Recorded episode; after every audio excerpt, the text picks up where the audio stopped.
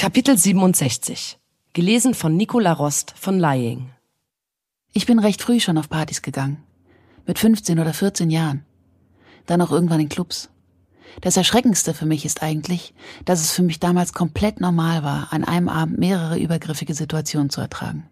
Sei es, dass irgendjemand an der Bar zu mir kam und mich vollgelabert hat oder dass es zu körperlichen Übergriffen kam. Also, dass mir an den Po gefasst wurde oder ich generell angefasst wurde. Das ist an sich schon schlimm. Aber das Schlimmste ist, dass das in unseren Freundesgruppen auch nicht besprochen wurde. Dass das nicht geht, dass man das nicht macht. Das war einfach so. Man musste das hinnehmen als Frau. Da hat sich auch niemand dagegen gewehrt. Damals gab es keine Awareness-Teams oder Leute, die darauf aufgepasst hätten. Ich bezweifle auch, dass wenn wir das gemeldet hätten, dass das irgendjemand gejuckt hätte. Das hat sich dann immer so weitergezogen, bis ich angefangen habe zu studieren.